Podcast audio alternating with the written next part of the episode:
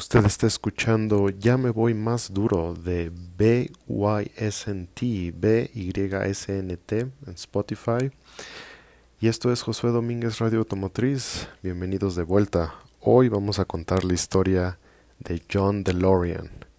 Hay cocaína y cosas muy interesantes, así que espero que lo disfruten. Ah, es mejor que el oro. A menudo escuchamos historias de que la mayoría de los CEOs son sociópatas, que su frialdad y la falta de culpa los lleva a pisar a otros y a hacer básicamente lo que les dé la gana. Esto parece especialmente cierto sobre John DeLorean, impulsivo y con un ego más grande que el mío. DeLorean tenía talento desde muy joven. Estudió una maestría en ingeniería mecánica haciendo su servicio en Chrysler y obteniendo su primer empleo en Packard, donde hizo cambios a las transmisiones que impresionaron a muchos. Si ustedes jamás han oído hablar de Packard, no es ninguna sorpresa, ya que la compañía se estaba yendo básicamente a la quiebra cuando entró DeLorean. Packard se terminó fusionando con otra serie de empresas, por lo que se le abrieron muchas posibilidades a DeLorean de participar en ellas. Ford y General Motors tenían autos mucho más económicos que los de Packard. Esto era básicamente la tendencia después de la Segunda Guerra Mundial. Empezó a haber una guerra de precios entre las marcas para ver quién podía ofrecer lo más económico. En 1956, después de esta serie de fusiones, DeLorean obtuvo la posición como asistente en jefe de ingeniería en Pontiac, parte de General Motors. General Motors en ese entonces se dividía en varias empresas y John DeLorean entró al departamento de Pontiac. Participaría en crear autos bastante famosos como el Pontiac GTO que todos conocemos ahora gracias a las películas de Rápidos y Furiosos. Y con tan solo 40 años de edad se convirtió en la persona más joven en dirigir una división entera de General Motors, en este caso Pontiac trayendo en 1967 el Pontiac Firebird para competir contra el Mustang. Él tenía otras ideas, pero básicamente eran demasiado revolucionarias para entonces, así que se fueron por algo más seguro, que era el Firebird. Al mismo tiempo que GM sacaba el Camaro, entonces ellos tenían el Firebird, el Camaro, para competir contra el Mustang. Ok, ya llevo varias páginas y aún no hay cocaína. ¿Dónde está la cocaína? En 1969, Nice lo nombraron jefe de Chevrolet en General Motors. Chevrolet Chevy obviamente es el departamento más grande de General Motors. Y esto le trajo un salario muy grande de 200 mil dólares anuales. Estamos hablando de 1969. Nice. DeLorean como todos los millonarios que vemos en televisión, el lobo de Wall Street, Jeff Bezos, lo primero que haces cuando ganas muchísimo dinero es te divorcias y te casas otra vez, pero con alguien más joven. Eso es exactamente lo que hizo DeLorean. Invirtió también en los New York Yankees y en los Chargers de San Diego. Y empezó a hacerse amigos de gente famoso como el presidente de Metro Goldwyn Mayer de MGM, ya saben, la productora de películas con el leoncito se empezó a ser amigos de gente famosa como Sammy Davis Jr., Johnny Carson, empezó a salir de fiestas, eh, se volvió famoso por su look de bastante novedoso en esa época, en todo el espíritu de los setentas básicamente. O sea, su estilo de vida era más de jet set, playboy, new rich, y eso pues no le gustaba a los conservadores de GM, estamos hablando de gente muy vieja, eh, más acostumbrados a los ejecutivos de los años 50, 60, con traje, cabello gris. DeLorean no era como ellos. DeLorean era más como los CEOs modernos y no como esos trajeados. Era más como ahora ya vemos a Richard Branson, a Elon Musk. En 1972, a pesar de todo ello, fue nombrado vicepresidente de GM. Sin embargo, justo por las presiones de los ejecutivos terminó dejando la compañía en abril de 1973. Él quería mucha más libertad de lo que le podía ofrecer General Motors, quería poder crear lo que no, le dejaban hacer ahí, básicamente. Y obviamente su ego y su éxito previo pues lo llevaba a creer que esto era perfectamente posible. Así que ese año, en 1973, fundó The DeLorean Motor Company, o DMC, y presentó un prototipo bastante atractivo, un auto deportivo con el cuerpo hecho de acero inoxidable, ese plateado ya famoso, y las puertas de ala de gaviota, que creo que es lo más reconocible del auto, estas puertas que se abren directamente hacia arriba. Y este auto fue conocido como el DSV, DeLorean Safety Vehicle.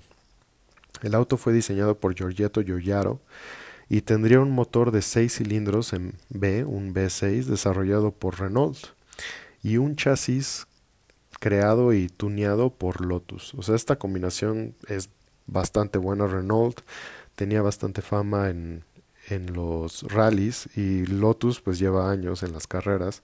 Entonces sonaba muy prometedor. Esto es 1973. Como buen hombre de negocios, DeLorean empezó a buscar el mejor lugar para poner su fábrica y logró conseguir que el gobierno de Irlanda del Norte le diera 100 millones de libras por construir su fábrica en Dunmurry. Dunmurry es una zona muy, o era una zona muy pobre y con problemas sociales, y esperaban que la planta de DeLorean mejorara estas circunstancias. Ah, estamos hablando de este periodo en, la, en el que Irlanda del Norte pasaba por una revolución y quería liberarse de la corona inglesa. Así que ellos esperaban que los nuevos empleos creados por DeLorean trajeran paz a la zona. Se abrió la fábrica, se contrataron alrededor de 3.000 trabajadores y se esperaba una producción muy grande de estos autos.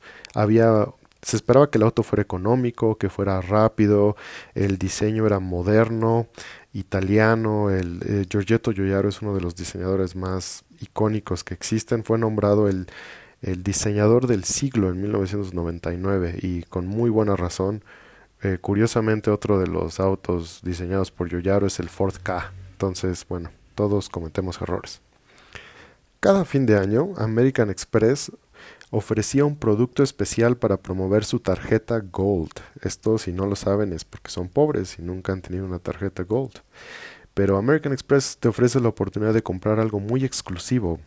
Y en 1980 ofrecieron un DeLorean cubierto en oro de 24 quilates. Planeaban vender 100 de ellos en 85 mil dólares cada uno a sus prestigiosos clientes. Al final solamente vendieron cuatro. El automóvil por fin logró salir a la venta en 1981. O sea, recuerden que la fábrica se abrió, se abrió en 1973. El auto salió a la venta hasta ocho años después. Para 1981, el automóvil ya estaba bastante atrasado en comparación con la competencia. Las cosas habían cambiado, teníamos ya Corvettes, teníamos Mustangs nuevos, eh, había cosas mucho más económicas. Cuando salió el DeLorean en 1981 era más caro que algunos Porsches, como el Porsche 924, era más lento que algunos Mustangs que eran mucho más baratos. O sea, básicamente el auto se había atrasado tanto que había perdido su momento. Pronto salieron las reseñas del auto por parte de revistas y eso no lo ayudó en nada.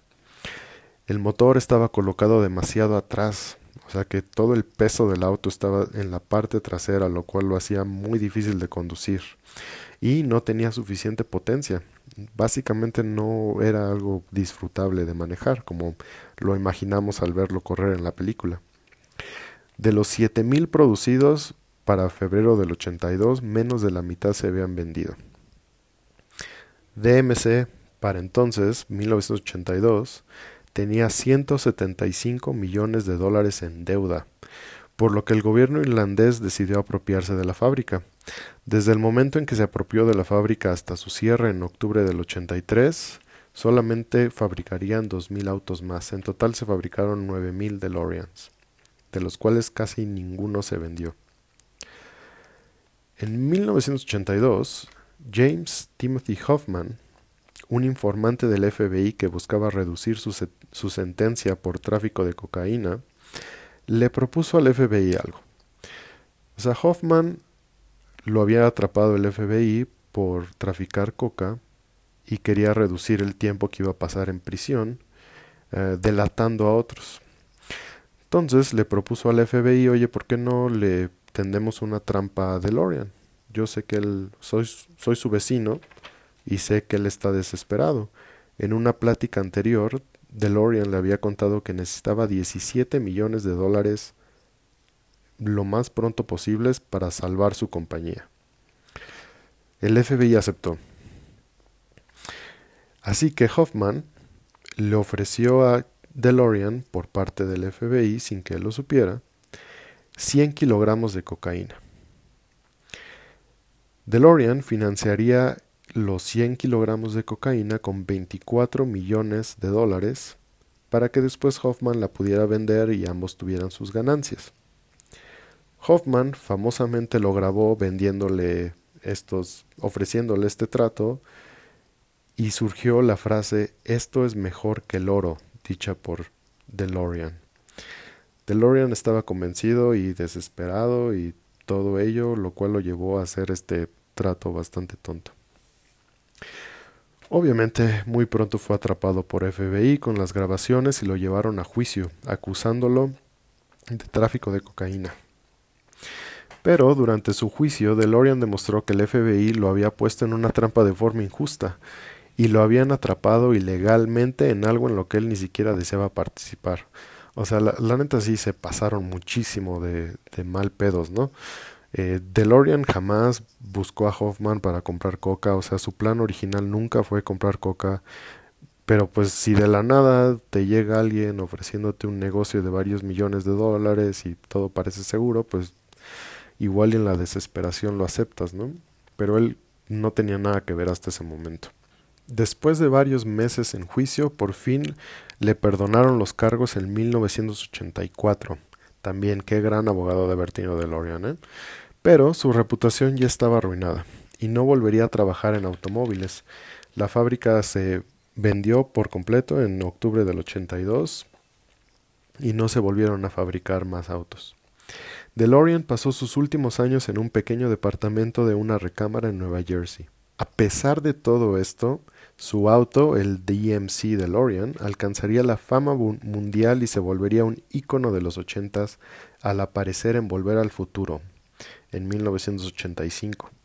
Originalmente viajarían en el tiempo en un refrigerador, pero el director tenía miedo que los niños se quedarían atrapados en los refris jugando a la película, por lo que optaron mejor por el DMC. DeLorean todavía ganó un poco de dinero de los derechos porque pues empezaron a vender juguetes e imágenes y todo ello, pero jamás volvería a recuperar su dinero. Es muy impresionante que un auto tan icónico y que ahora todos reconocemos por la película de Volver al Futuro mm, no haya traído grandes ganancias para su creador. Sin duda una de las historias más locas del mundo de los automóviles, jamás nadie se imaginó que esto terminaría en un tráfico de cocaína. Ya saben, cuando estén desesperados, opten por cosas más seguras. Muchas gracias por habernos escuchado. Ya saben, radio-automotriz en Instagram, Josué Domínguez Radio Automotriz en sus plataformas favoritas. Nos vemos, feliz año.